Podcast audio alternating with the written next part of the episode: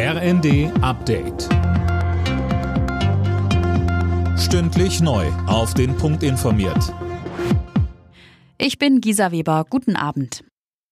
Die G7-Staaten wollen den Ausstieg aus den klimaschädlichen fossilen Brennstoffen vorantreiben.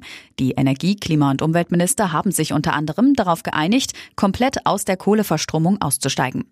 Der Haken an der Sache, in ihrer Erklärung wird kein Datum dafür genannt. Wirtschafts- und Klimaschutzminister Habeck. Einige Länder sind weiter, müssen auch weiter sein. Großbritannien gehört dazu. Deutschland bemüht sich ebenfalls, das alles schneller hinzubekommen.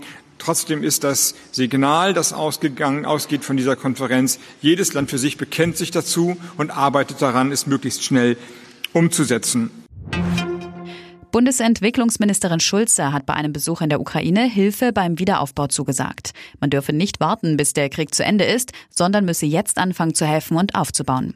Die Entwicklungsministerin hat sich im Kiewer Vorort Borodjanka ein Bild von der Zerstörung gemacht. Mit Blick auf die Menschen dort sagte Schulze bei NTV. Die wollen hier zu Hause bleiben. Dafür brauchen sie aber Strom, Wasser, ein Dach über dem Kopf, eine Schule. Und da werden wir helfen. Wir helfen schon seit vielen Jahren. Wir haben hier langjährige, gute Partnerschaften. Und darauf bauen wir jetzt auf und werden jetzt sehr schnell auch weiter hier helfen, zum Beispiel Wohnungen zu bauen. Nach dem Schulmassaker im texanischen Uvalde wird die Kritik an der Polizei wegen ihres späten Eingreifens immer lauter. Ein Vertreter der Staatsregierung betonte, dass noch nicht alle Details zum Hergang geklärt seien. Er räumte aber ein, dass sich der Schütze rund eine Stunde in der Grundschule verbarrikadiert habe, während die Polizei auf Verstärkung gewartet habe. Der 18-Jährige hatte 19 Kinder und zwei Lehrerinnen getötet, bevor die Einsatzkräfte ihn erschossen. Die schwedische Kultband ABBA gibt ab heute erstmals wieder Konzerte 40 Jahre nach ihrer Trennung. Die Auftritte finden allerdings in Form digitaler Hologramme statt.